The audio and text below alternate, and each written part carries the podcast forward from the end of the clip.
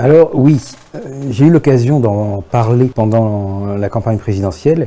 Il y a effectivement un risque si l'Italie sort de l'euro et que la France est encore dans l'euro, que l'Italie fasse défaut, enfin la Banque d'Italie plus exactement, fasse défaut sur une dette qu'elle a envers la Banque Centrale Européenne. Et alors, la Banque Centrale Européenne devrait inscrire une perte correspondant à la taille de ce défaut, qui est assez considérable puisqu'il se compose d'environ 450 milliards au titre des targets et de 150 au titre des billets, ce qui fait donc une perte de 600 milliards qu'il faudra répartir entre les actionnaires de la BCE, parmi lesquels il y a, si la France est encore dans l'euro à ce moment-là, la Banque de France. Donc ça ferait un dégât d'une perte de 100 milliards d'euros, voire plus, pour la Banque de France. Récemment, le journal allemand Handelsblatt s'en est avisé et s'est amusé à faire le calcul, précisément pour le cas de la Banque de France, dans le cas où ce ne serait pas l'Italie, mais quatre pays, l'Italie, l'Espagne, la Grèce, le Portugal, qui sortiraient en même temps. Bon, c'est irréaliste, mais on trouve assez logiquement une addition qui est du double, puisque l'Italie fait à peu près la moitié du, paquet de, de ces quatre pays du Sud. Et donc, ils ont trouvé 200 milliards d'euros. Il est intéressant de signaler qu'ils ne se sont pas coordonnés avec moi. Ils ont eu cette idée et fait ce calcul de leur côté. Les gens ne se rendent pas compte, enfin les gens en France, puisqu'apparemment les gens à l'étranger se rendent compte, les gens ne se rendent pas compte que euh, l'euro est un piège mortel.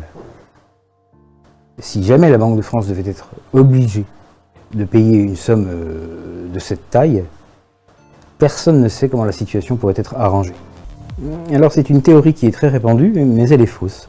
Récemment, euh, il y a eu M. Hans Werner Zinn, un ancien directeur de, l'IFO, un institut de recherche allemand très coté, et euh, son successeur, M. Clemens Fust, euh, l'actuel dirigeant de, cet institut, qui ont tous les deux eu à répondre à, cette question. Alors Zinn, c'était dans un journal allemand, je ne sais plus lequel, et Fust, c'était dans une interview dans un journal italien, qui devait être le Corriere della Sera. Ils ont dit tous les deux et je suis d'accord avec eux, que euh, c'était une histoire mal comprise, que c'était une fable. En réalité, les Allemands n'ont pas intérêt à rester dans l'euro, et, voici pourquoi. Les gens qui pensent que les Allemands ont intérêt à rester dans l'euro se fondent sur le fait qu'avec l'euro, euh, l'Allemagne exporte énormément en direction euh, de la zone euro, du reste de la zone euro, c'est-à-dire, et par conséquent, ils voient ça comme un avantage. Mais ce qu'il faut bien comprendre, c'est que être exportateur n'est pas une fin en soi. On n'exporte pas dans le but d'exporter, on n'exporte pas dans le but d'avoir euh, une médaille du meilleur exportateur. Ça, les gens s'en fichent. On exporte normalement pour une seule raison qui est, figurez-vous, de gagner de l'argent. Or, qu'est-ce qui se passe quand euh, les Allemands exportent en direction du reste de la zone euro? Ben, Ils ne gagnent pas vraiment d'argent, puisque au total, l'exportateur est payé non pas par euh, son client, mais il est payé la Banque centrale allemande, la Bundesbank. Les banques centrales des pays où sont les clients reconnaissent une dette envers la Bundesbank, mais ils ne filent pas d'argent. C'est au total la Bundesbank qui débourse ce qui est finalement euh, réglé à l'exportateur, je ne sais pas, à une firme euh, d'automobile, Mercedes ou peu importe, enfin ce qui a été exporté. Donc peut-être que c'est l'exportateur lui-même, il s'en fiche, mais globalement au niveau du pays, c'est pas du tout intéressant puisque euh, ce qui rentre dans une poche est en fait sorti d'une autre poche du même pays. Il en résulte donc que être exportateur dans ces conditions, c'est pas intéressant. C'est un, petit peu, euh, je prends souvent la, métaphore du, tailleur au XVIIIe siècle dont un des clients est un grand seigneur, qui le paye avec des reconnaissances de dette, mais ne paye jamais ces reconnaissances de dette. Donc le tailleur, euh, il accumule, il accumule et il accumule encore des reconnaissances de dette sur un grand nom, qu'il ne peut pas pressurer, dont il, auquel il n'est pas en position de, faire un, procès. Au total, il a livré de la marchandise pour de très grandes sommes, mais ça ne lui sert à rien. Mais l'Allemagne est un petit peu dans cette position, et c'est pourquoi ça n'est pas intéressant pour l'Allemagne de rester dans la zone euro. Oui, fondamentalement, euh, les gens qui prétendent que euh, l'Allemagne a intérêt à avoir l'euro, ils justifient ça en disant parce que ça permet à l'Allemagne d'exporter beaucoup. Et c'est le seul avantage auquel on pourrait effectivement penser. Mais alors, si en plus cet avantage est factice, bah, du coup, il n'y a plus rien. Il n'y a plus de raison pour l'Allemagne d'être dans la zone euro. Le déclin de l'euro est tout à fait en train de se dessiner. Au moment où je vous parle, il y a trois plans indépendants qui ont été mises en marche et qui visent à mettre fin à l'euro. Le premier est celui que j'ai décrit dans une euh, série d'articles et que j'ai baptisé la sortie furtive. Il a été initialisé par quelqu'un qui voyait loin, qui est l'actuel président de la Bundesbank, la banque centrale allemande, qui a fait une certaine proposition à M. Draghi. C'était il y a maintenant euh, plus de six ans, ça devait être le 29 février de 2012. Donc vous voyez, ça ne date pas d'hier. Et cette proposition a été rejetée. Pour cette raison que Draghi comprenait très bien où ça allait conduire. C'est une proposition de nature technique, donc je ne vais pas la, commenter ici, mais je peux donner des références, des papiers où j'ai expliqué comment ça marchait et pourquoi c'était nuisible. Essentiellement, il s'agit de conduire à une situation telle que certains paiements d'un pays de la zone euro à d'autres pays de la zone euro, essentiellement des pays endettés vers les pays créditeurs, créanciers, se révèle impossible, auquel cas c'est le marché privé euh, qui prend le relais et l'argent est transféré par le marché privé, mais cette fois-ci, ça n'est plus au taux de 1 pour 1, c'est un taux qui est déterminé par ce marché. Et à partir du moment où c'est arrivé ne serait-ce qu'une fois, déjà, l'unicité de la monnaie unique est morte. À partir du moment où c'est arrivé plusieurs fois, vous voyez apparaître des cotations représentant le nombre d'euros de l'Espagne, par exemple, qu'il faut pour euh, acheter un euro de l'Allemagne. Et donc, toute la profession financière est au courant que l'euro est terminé. Donc, vous voyez qu'en demandant l'adoption d'une mesure technique d'un aspect extrêmement innocent, euh, le président de la Bundesbank avait en réalité des arrière-pensées tout à fait anti-euro.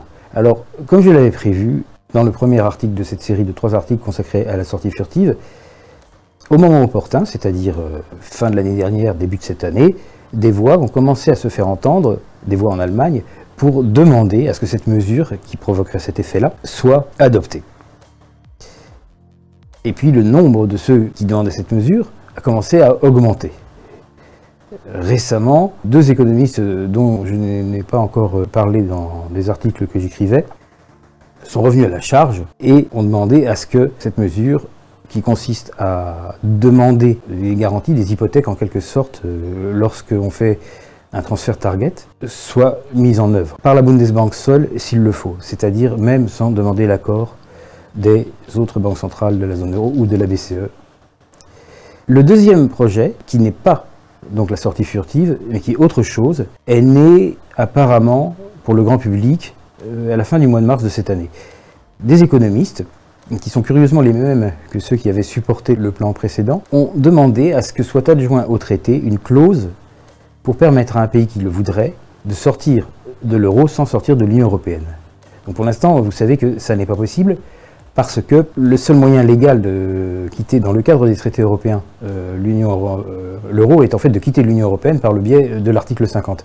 Mais on peut imaginer qu'il y ait des pays qui voudraient sortir de l'euro et, pas de l'Union européenne, ce qui euh, a tendance à les bloquer un peu.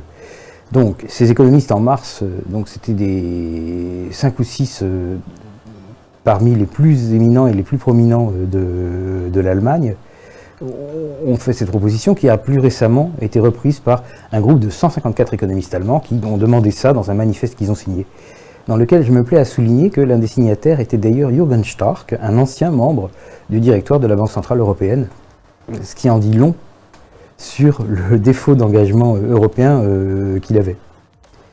Et le troisième plan est celui du gouvernement italien de faire euh, ce qu'on appelle des mini-bots. Alors les mini-bots, c'est un truc très astucieux.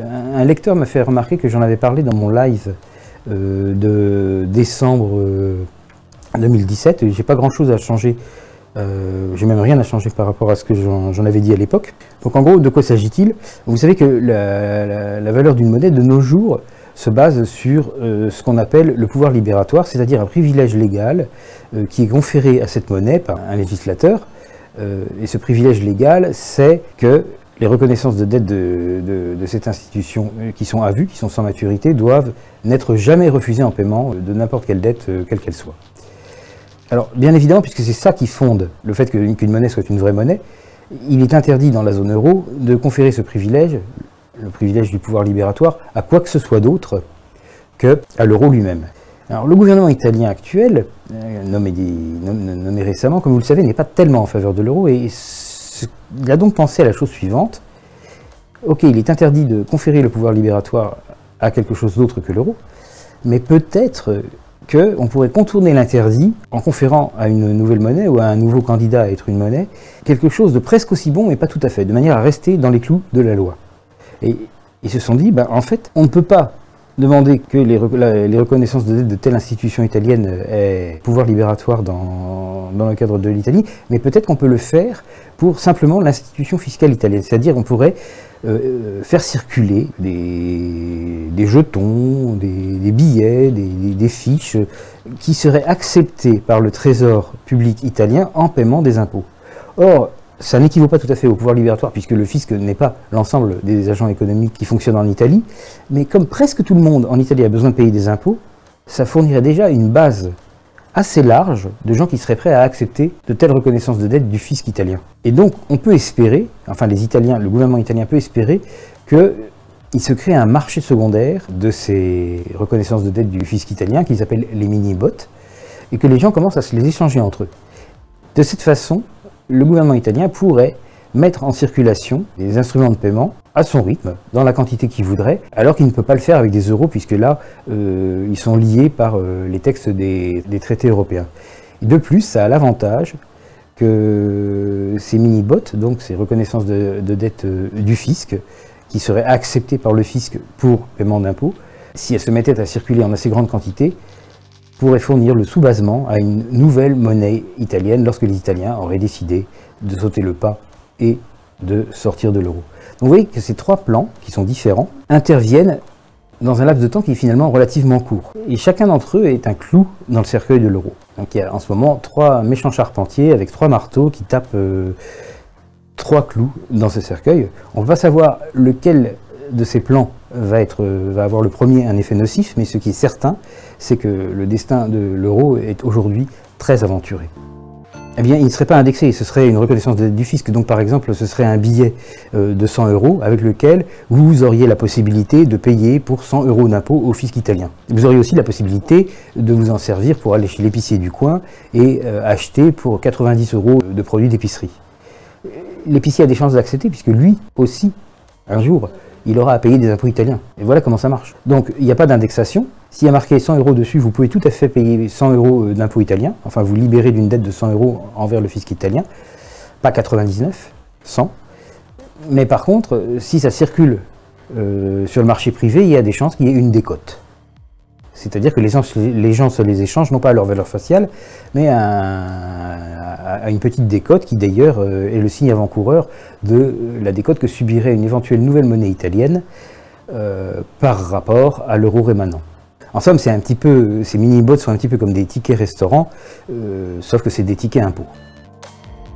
Oui, alors c'est une idée que j'ai vu se développer en effet sur l'Internet, beaucoup chez des Italiens d'ailleurs, ce qui peut se, comprendre, euh, au moins sur le plan émotionnel. Euh, si vous êtes favorable à l'Italie, si vous aimez l'Italie, si vous êtes italien vous-même, vous n'avez peut-être pas envie que la Banque centrale de l'Italie doive faire un chèque de 450 milliards, comme ça, à la BCE. Il est logique que vous ayez des réticences et l'esprit humain fonctionnant comme il fonctionne, vous cherchez à justifier qu'en fait c'est pas vrai et qu'il n'y a pas de dette. Bon, les gens qui posent ça ont comme question, et qui sont français, ont souvent vu mes conférences, et donc je suis un petit peu déçu parce que euh, dans la conférence que j'avais faite à, l'occasion de la présidentielle et qui a été donnée à, Bordeaux, je crois, euh, j'avais euh, fait une petite métaphore pour expliquer précisément pourquoi c'était vrai que c'était authentiquement une dette. Euh, mais sans doute, comme j'ai euh, employé le, format d'une métaphore, euh, ces gens se sont dit c'est pas sérieux, ou il fait ça pour introduire un, moment de détente, ou ils n'ont pas prêté attention au message que ça contenait, qui est que la dette target est bel et bien, véritablement, une dette. Alors aujourd'hui, je vais le réexpliquer, mais sans recourir à des métaphores. Vous savez que quand vous avez un paiement transfrontalier d'un pays de la zone euro à un autre pays de la zone euro, ça se décompose en un enchaînement de plusieurs paiements de client à banque, de banque à banque centrale, de banque centrale à banque centrale, de banque centrale à banque et de banque à client. Et, tous ces chaînons sont déjà réglés, sont déjà payés, c'est de l'histoire ancienne. Tous, sauf un, celui du milieu. Au moment où l'argent passe de la banque centrale, mettons de l'Italie, à la banque centrale de l'Allemagne, mais en fait aucun argent ne passe.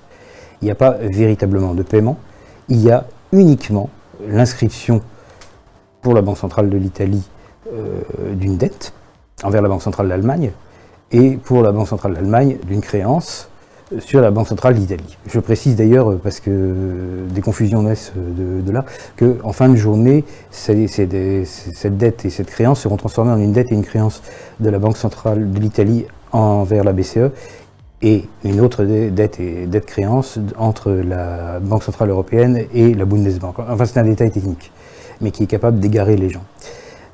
Donc au total, ce qui se passe, c'est que tous les chaînons euh, de ce processus de paiement sont déjà, réglés, sont déjà prépayés, euh, mais celui du milieu ne l'est pas, et par conséquent, il reste à l'état de dette à payer.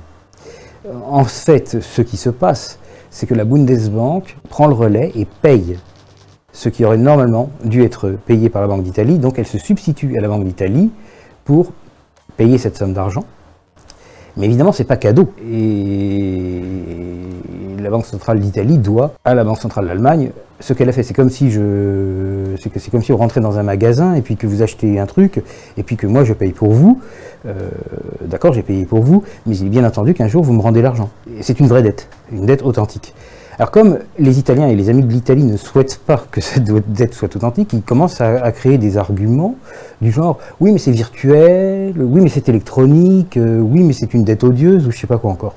Bon alors, c'est virtuel, euh, bah oui parce que c'est électronique, et c'est électronique parce que de nos jours c'est très courant, mais c'est pas parce que euh, quelque chose est virtuel, est électronique ou est inscrit euh, dans un bilan comptable que c'est pas une vraie dette. Hein. Les vraies dettes aussi sont inscrites dans des bilans comptables, elles peuvent fort souvent avoir une forme électronique, ainsi par exemple, vous voyez, avec une carte bleue, c'est électronique, néanmoins vous aurez bien véritablement à régler la somme que vous avez dépensée. Il n'y a pas moyen d'aller voir euh, Visa et lui dire Ah oui, mais c'était une dette virtuelle, vous ne devez, pas, euh, devez pas débiter mon compte. Ça, ça ne marchera pas. Euh, c'est une dette tout à fait authentique et même la création de ces arguments comme quoi elle ne le serait pas, elle est complètement vaine. Parce que de toute façon, le créancier, qui, lui est la banques, vous aurez du mal à lui faire admettre qu'il n'est pas créancier. Mettez-vous à sa place. Et comme la logique est de son côté, donc, euh, comme il y avait une ambiguïté sur cette affaire-là, Mario Draghi s'est exprimé sur la question. Euh, il s'est exprimé en répondant à un parlementaire, euh, à un parlementaire italien, ou à deux parlementaires italiens, non, c'était deux europarlementaires italiens, et il leur a répondu une lettre qui, ça devait être maintenant, il y a un peu plus d'un an, enfin c'était pendant l'hiver, peut-être en janvier 2017. Enfin, donc Draghi écrit cette lettre dans laquelle il précise. D'abord, il commence par raconter tout un tas de trucs inintéressants sur plusieurs paragraphes. Et à la dernière ligne, qui est la seule qui compte, il dit Bien entendu, si un pays devait quitter la zone euro, il ne pourrait couper ses liens avec l'eurosystème qu'après avoir réglé en totalité tout ce qu'il doit. Ce qui répond à la question euh, est-ce que les dettes target sont une vraie dette? Alors Draghi fait exprès d'employer la formulation tout ce qu'il doit, parce qu'on oublie souvent, mais il n'y a pas que les targets, il y a aussi les billets. Euh, le jour où l'Italie sortira de la zone euro, ben les 150 euh, ou 175 milliards de billets qu'elle a mis en net en circulation, il faudra qu'elle les rembourse. Et c'est plus petit que les targets, mais pas beaucoup plus petit. Quoi. Donc euh, c'est le total qui devra être réglé en totalité avant de sortir. Et il l'a précisé. Et je suis bien placé pour savoir que ce qu'il a dit, c'était exactement ce que euh, la position du staff de la BCE, qui a passé euh, plusieurs mois à étudier ces questions, euh, lorsque j'y ai été encore, ce qui fait que j'ai assisté et même participé aux discussions qui nous permettaient de, de comprendre ce qu'il faudrait faire si jamais il y avait un exit, une sortie de l'euro. Et bien que nous ne l'ayons pas compris dans la première semaine ou dans les deux premières semaines, en confrontant nos réflexions entre juristes, comptables, économistes euh, et membres d'autres spécialités, nous sommes arrivés à la conclusion inéluctable que c'était inévitable euh, qu'on exige le repaiement de ces dettes au moment où le pays quittait la zone euro. L'analyse a été même beaucoup plus loin dans le détail, je n'ai pas le temps ici euh, de préciser, mais c'était assez gratiné. Et le résultat, c'est qu'en en fait, Draghi n'a fait que reprendre ce qui était le résultat de l'analyse de son staff, en coopération et coordination avec le staff du FMI, et en coopération et coordination avec le staff de la Commission européenne. Et j'ajoute que la logique pure est du côté de ces honorables institutions. C'est tout à fait vrai que la dette est une dette. Alors vous voyez, quand je l'explique de manière rigoureuse, c'est un peu plus long que lorsque je, l'explique par euh, la métaphore euh, du petit village breton qui était dans ma conférence. Peut-être que si vous n'êtes pas convaincu, vous serez davantage convaincu par cette métaphore que je vous invite à retrouver dans la euh, vidéo de cette présentation enfin d'une manière ou d'une autre, qu'on l'explique par A plus B et par des équations, ou qu'on l'explique en prenant, euh, en imitant des situations du, monde réel par l'argument métaphorique, il n'y a aucun doute, c'est une vraie dette. Il reste après un doute sur le fait que cette dette soit véritablement remboursée, puisqu'elle est d'un montant immense. Ce qui est raisonnable, c'est de s'attendre à ce que le débiteur ne la paye pas. Mais il n'empêche que c'est une vraie dette. Alors pour vous dire la vérité, on n'avait pas imaginé, au moment de la construction de l'euro, qu'il y aurait une dérive des soldes target. On pensait, et c'est effectivement ce qui s'est produit pendant les 8 ou 9 premières années, que ces soldes target 2 euh, seraient en moyenne zéro et oscilleraient euh, sur de très petites valeurs en positif ou en négatif pour tous les pays. C'était évidemment une erreur, mais les faits ne sont pas venus démentir cette erreur immédiatement, et vous savez comment fonctionne euh, l'esprit humain. Euh, tant qu'il n'est pas forcé par la dure réalité à, réfléchir, il s'installe dans des croyances confortables. une croyance confortable qui était absolument répandue dans les banques centrales de, de la zone euro était qu'il n'y avait aucun danger de ce côté-là. Qu'il n'y aurait jamais de déficit persistant, de créances ou de dettes grandissantes, grandissantes, euh, sans limite prévisible. Lorsque ça s'est effectivement produit, à la suite de la, crise de 2008 et par un enchaînement de conséquences que j'ai décrit ailleurs mais que je ne reprends pas ici, qui n'était pas à la base un problème de l'euro, euh, créé fondé sur un problème euh, de l'euro, lorsque ça s'est effectivement produit, il y a eu un certain décalage entre la perception du fait et la compréhension du fait. Donc c'est quelque chose qui n'avait pas été prévu, c'est quelque chose que maintenant, de manière rétrospective, on peut comprendre et expliquer d'une manière très facile à la suite d'une faille logique dans la construction de l'euro. Mais tant que ça ne s'était pas produit, on ne s'était pas posé la question, et si quelqu'un à cette époque avait dit mais il y a un risque là, et qu'est-ce qui se passerait si jamais euh, les targets se mettaient à diverger? On l'aurait fait taire euh, en le moquant, simplement parce que euh, ça paraissait peu plausible et irréaliste. La question fait particulièrement référence au fait que l'euro a été construit ainsi et pas autrement. Et il y a quelque chose que je voudrais dire à ce sujet, c'est qu'en réalité, il y a eu deux projets de construction de l'euro à Bâle, là où ils ont préparé, euh, là où en fait des spécialistes monétaires des différents pays préparaient ce qui serait la construction concrète de l'euro. Euh, ils se rencontraient donc à Bâle et deux projets ont été soutenus. Un projet qui aurait été beaucoup plus robuste et qui a été présenté par euh, les ingénieurs monétaires de la Banque de France, et un projet qui est celui qui a été finalement retenu et qui a été présenté par les ingénieurs monétaires de la Deutsche Bundesbank. Et donc c'est celui-là qui a été retenu.